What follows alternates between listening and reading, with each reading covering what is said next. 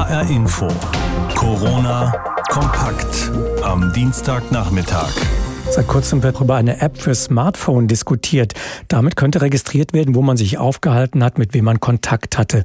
Wird bei einer dieser Personen Corona oder Covid-19 festgestellt, bekommt man eine Warnung. Diese App ist noch nicht da. Es wird noch am Datenschutz gearbeitet. Viele Deutsche wären laut des ARD Deutschland Trends durchaus bereit, eine solche App zumindest vorübergehend auf ihrem Handy zu installieren. Was es jetzt gibt, ist eine andere App, die Experten helfen soll, die Verbreitung von Corona besser zu verstehen und besser vorherzusagen vorhersagen zu können. Christoph Schelt berichtet. Die App ist da. Das war die Neuigkeit des Tages, die Professor Lothar Wieler, der Chef des Robert Koch Instituts, im Pressebriefing verkünden konnte. Eine App, mit der die User freiwillig Daten spenden können, damit das Institut die aktuelle Lage besser einschätzen kann. Daher auch der Name. Das ist die Corona-Datenspende-App. Mit dieser App kann man freiwillig dem Robert Koch Institut bestimmte Daten zur Verfügung stellen und somit dabei helfen, noch besser einzuschätzen, wo und auch wie schnell sich Covid-19 in Deutschland verbreitet. Die Betonung liegt auf freiwillig. Das Besondere, es geht erstmal nur um eine App für Smartphone-Nutzer, die auch eine Smartwatch am Handgelenk tragen oder aber ein Fitnessarmband nutzen. Denn diese Geräte zeichnen ohnehin sogenannte Vitalparameter auf, also Daten zu Puls, Aktivität, manchmal sogar Körpertemperatur. Bei einer akuten Atemwegserkrankung ändern sich diese Vitalzeichen natürlich deutlich und meistens sehr deutlich sogar. Bei einer akuten Atemwegserkrankung ist es so, dass äh, Covid-19-Symptome erkannt werden können. Allen voran ist das Fieber, aber auch weniger Aktivität, auch ein veränderter Schlaf. Und mit Hilfe der App, die wir entwickelt haben, wird also die Verbreitung von bestimmten Symptomen erfasst. Kombiniert das RKI die Daten der Stichprobe mit Meldedaten der Gesundheitsämter, dann könnte so eine interaktive Karte entstehen zur Verbreitung von potenziell Infizierten. Ganz wichtig zu verstehen ist, dass diese App Symptome erkennt. Das ist keine App, die einen Covid-19-Nachweis führen kann. Die große Angst vieler, der Datenschutz. Lothar Wieler vom RKI beruhigt. Über die App stellen uns Nutzer folgende Daten freiwillig zur Verfügung. Die Postleitzahl, Körperdaten wie das Geschlecht, Alter, Größe und Gewicht und einige Vitaldaten wie Aktivitäts- und Schlafdaten, Pulsschlag, teils auch Körpertemperatur, falls das Gerät, das man trägt, in der Lage ist, dies zu erfassen aber eben nicht den Namen und die Adresse. Entscheidend für den Erfolg der App wird nun sein, dass genügend Freiwillige mitmachen. Etwa 10 Millionen Nutzer einer Smartwatch oder eines Fitnessarmbands in Deutschland würden laut Robert Koch Institut in Frage kommen. Würde nur ein Prozent mitmachen, wären das immerhin schon 100.000 Menschen und ein echter Erkenntnisgewinn. Eine begründete Hoffnung, mit digitaler Technologie die Seuche eindämmen zu können. Und so endet RKI-Chef Lothar Wieler mit einem Appell. Wir und ich, wir wünschen uns, dass sich viele Menschen diese Corona-Datenspende-App herunterladen und mitmachen. Das heißt also, dass wir zusammenarbeiten, dass Wissenschaftler und Bürger hier zusammenarbeiten, sich aktiv beteiligen und uns damit die Chance geben, die Bekämpfung von Covid-19 strategisch noch besser durchführen zu können. Für die rund 260.000 Studierenden in Hessen beginnt am 20. April das Sommersemester, wegen des Coronavirus aber diesmal unter ganz anderen Voraussetzungen, und zwar als sogenanntes Digitalsemester. Die Wissenschaftsministerien von Bund und Ländern haben sich auf ein einheitliches Vorgehen für die Gestaltung dieses Sommersemesters geeinigt. Professor Birgitta Wolf ist die Präsidentin der Goethe-Universität in Frankfurt. Ich habe Sie vor der Sendung gefragt, was man sich genau unter einem Digitalsemester vorzustellen vorzustellen hat. Ja, ob es wirklich ein Digitalsemester wird in voller Länge, ist ja noch offen. Aber zunächst mal ist wirklich landesweit geplant, dass wir am 20.04. zunächst mal ausschließlich digital in den Lehrbetrieb einsteigen. Das heißt, alle Lehrenden unserer Uni ähm, sind jetzt dabei, ihre Veranstaltungen so umzuformatieren, dass sie entweder mit Audio- oder Videoformaten oder auch mit Textformaten, mit Reading Lists, mit Aufgabenblättern ähm, dann zunächst mal in den Lehrbetrieb einsteigen. Aber natürlich wird das nicht die Lehre einer typischen Präsenzuniversität voll ersetzen können. Deswegen sind wir natürlich alle auch neugierig, wann und vielleicht auch ob es überhaupt im Sommersemester dann auch Phasen von Präsenzlehre geben kann, vielleicht unter speziellen Standards. Im Moment ist ja auch ähm, Arbeiten nicht völlig unmöglich. Man muss nur die RKI-Standards einhalten. Insofern. Ähm, also die Standards des Robert-Koch-Institutes. Genau, reden wir intern und auch in der Hochschulszene nicht vom Digitalsemester, sondern einfach zunächst mal von einem Ausnahmesemester. Über 45.000 Studentinnen und Studenten sind in Frankfurt eingeschrieben. Die Mensa, die Hörsäle und die Seminarräume bleiben aber jetzt zum großen Teil leer. Wie hat sich die Universität denn auf diesen digitalen Ansturm vorbereitet? Das ist ja auch technisch eine große Herausforderung. Ja, in der Tat, unser Hochschulrechenzentrum und auch unser E-Learning-Zentrum Studium Digitale sind schon seit etlichen Wochen in vollem Einsatz. Wir haben intern die Kapazitäten ähm, hochgefahren, um mehr Mitarbeitenden auch die Arbeit von zu Hause oder mobil zu ermöglichen.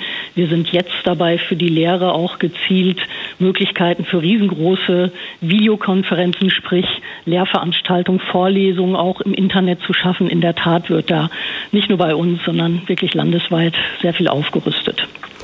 Es heißt ja, dass die Studenten, die wegen der Corona-Krise nicht die vollen Leistungen im Sommersemester erbringen können, keine Nachteile dadurch haben sollen. Was bedeutet das konkret?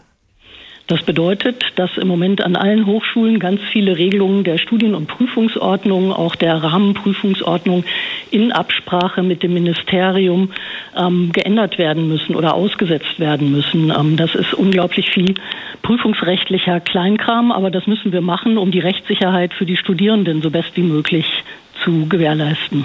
Was glauben Sie, wird die universitäre Lehre unter der Corona-Krise leiden und kann der Forschungsprozess an den Universitäten und Hochschulen aufrechterhalten werden? Ähm, Lehre ist in der Tat ein großes Thema im Moment. Wir sind da eigentlich ganz optimistisch. Es wird anders und es wird nicht auch jedes Experiment sofort klappen, aber dafür sind wir ja Wissenschaftler, experimentiert man und man weiß nicht immer vorher, was hinterher dabei rauskommt. Ähm, Forschung ist teilweise schon auch ähm, eine andere Geschichte. In vielen Laboren, ähm, gerade im Bereich Medizin, Lebenswissenschaften, wird natürlich im Moment erst recht geforscht. Da gibt es ganz viel Corona-bezogene Forschung und die findet durchweg unter den besonderen Sicherheitsstandards des eben schon erwähnten Robert-Koch-Instituts statt. Also da gibt es dann Schichtbetrieb, besondere Abstandsregeln, ähm, besonders geschützt durch ihre Kleidung und ähm, Gesichtsmasken sind die Kollegen, Kolleginnen da in der Regel ohnehin. Also es sieht überall schon sehr anders aus als jetzt. Und wir haben auch gesagt, Forschung, die nicht zeitkritisch ist oder die unter RKI-Bedingungen auch einfach nicht durchgeführt werden kann, die muss dann im Moment auch aufgeschoben werden. Abiturprüfungen wurden auch verschoben. Möglicherweise trifft das auch auf Prüfungen in diesem Sommersemester zu. Kann das dann auch Auswirkungen sogar noch auf das kommende Wintersemester haben? Das ist eine sehr gute Frage. Zunächst mal schieben wir zumindest in einigen von unseren 16 Fachbereichen noch eine kleine Bugwelle aus abgesagten Prüfungen vom letzten Wintersemester vor uns her. Die müssen natürlich jetzt im Sommersemester zunächst einmal durchgeführt werden. Und in der Tat kann es dann auch passieren, dass wir ähm, nicht alle Prüfungen, die dann zum Sommersemester gehören, in dem Zeitfenster des Sommersemesters durchführen können. Da wird ja zum einen gerade diskutiert, dass der Monat Oktober möglicherweise noch für Veranstaltungen, die dann dem Sommersemester zugerechnet werden, genutzt werden kann. Das muss aber auch noch politisch ähm, ausdiskutiert werden. Und zum anderen kann es natürlich auch sein, dass ähm, etliche Studierende auch vielleicht aufgrund der individuellen Prüfungsplanung dann auch aus dem Sommersemester noch Prüfungen wieder ins Wintersemester vor sich herschieben. Also da ist eine Bugwelle jetzt drin.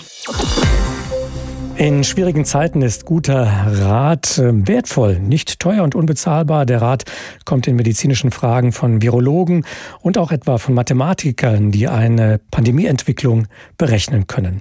Was oft unbeantwortet bleibt, aber sind hier ethische Fragen. Solche Antworten erhofft man sich vom Deutschen Ethikrat. Martin Ganselmeier. Der Deutsche Ethikrat berät die Regierenden in Deutschland in schwierigen moralischen Fragen. Vor zwei Wochen veröffentlichte das Expertengremium seine Empfehlungen für die Corona-Krise. Damals lag der Schwerpunkt auf dem ethischen Dilemma der medizinischen Triage. Was tun, wenn das Gesundheitssystem so überfordert ist, dass Ärzte auswählen müssen, wen sie mit Beatmungsgeräten retten und wen nicht? Heute nun richtete der Deutsche Ethikrat den Blick nach vorne.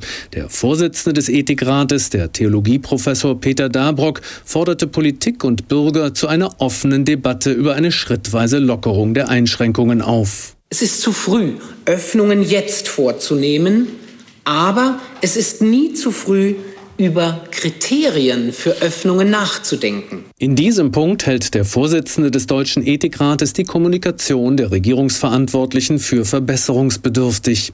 Auch wenn die Regierenden für ihr Handeln in der Corona-Krise hohe Anerkennung verdienten, die Politik dürfe sich einer Debatte über ein Ende der Einschränkungen nicht verweigern. Alles andere wäre ein obrigkeitsstaatliches Denken, das bei uns nicht verfangen sollte und mit dem man das so notwendige Vertrauen der Bevölkerung nicht stärken würde. Auch die Kollateralschäden für andere Gruppen der Gesellschaft dürften nicht aus dem Blick geraten, mahnte Dabrock. Diese würden belastender, je länger die Einschränkungen andauern. Nicht nur für Unternehmen und Selbstständige, auch für andere Kranke, für Frauen, die häuslicher Gewalt ausgesetzt sind oder Kinder, die nicht mehr auf den Spielplatz dürfen.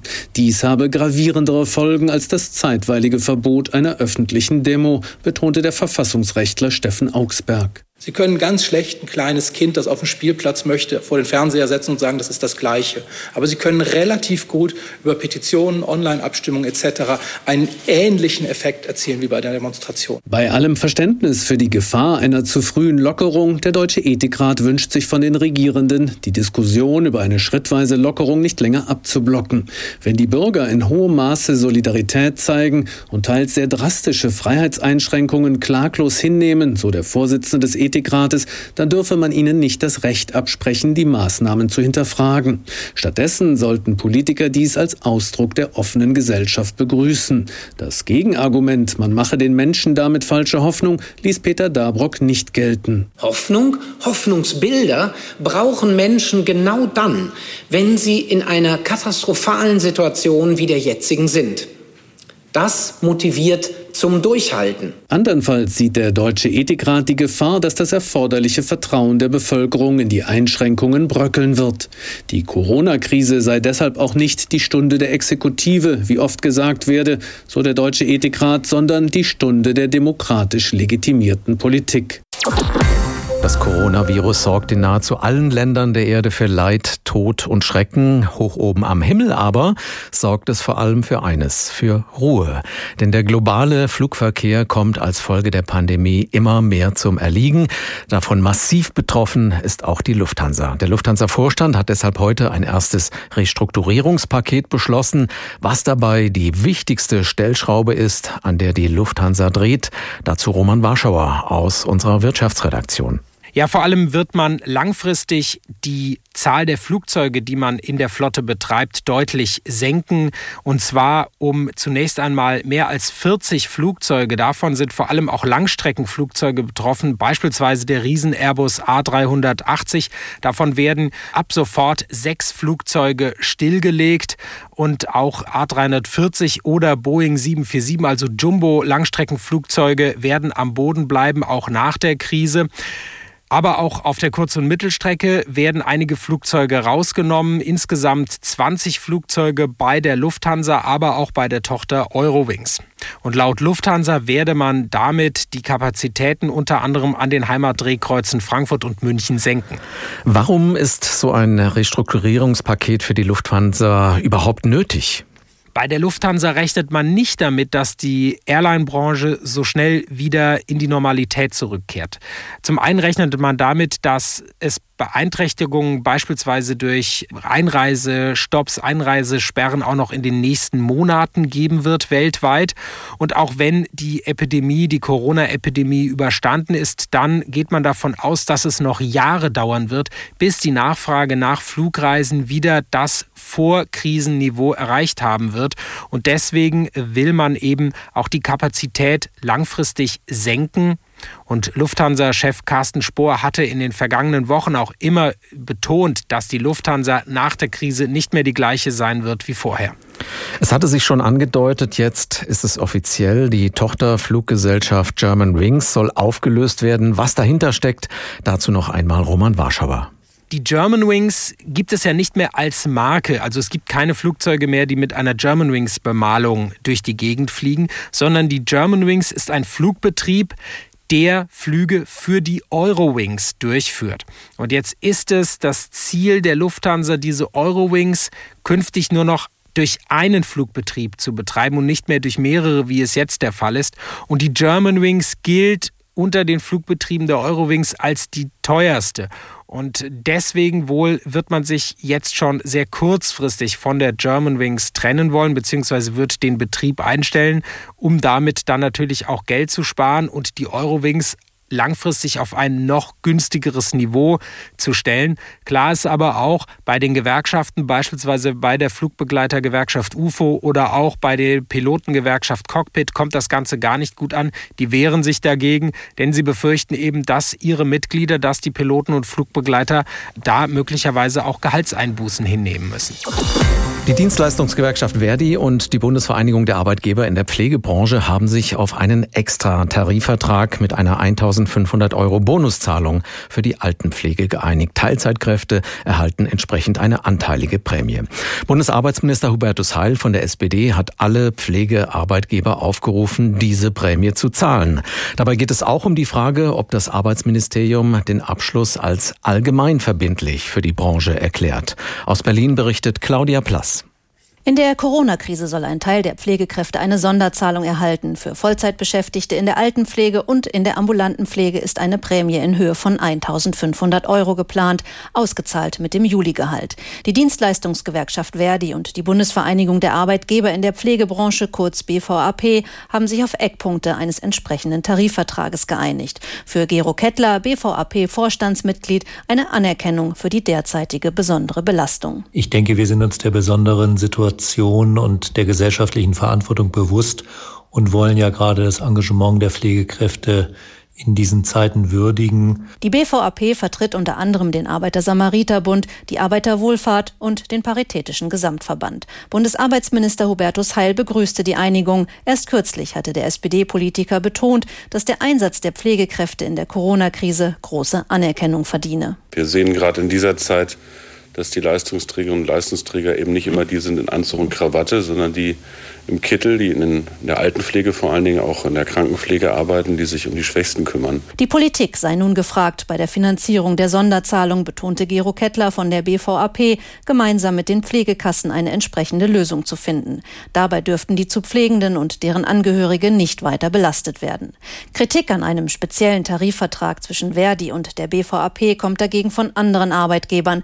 Der Präsident des Arbeitgeberverbandes Pflege, Thomas Greiner, betonte, Zitat, wenn rechtssicher geklärt ist, wer bezahlt, sind wir gerne bereit, den alten Pflegekräften schnell steuer- und sozialversicherungsfrei bis zu 1500 Euro Bonus zu bezahlen.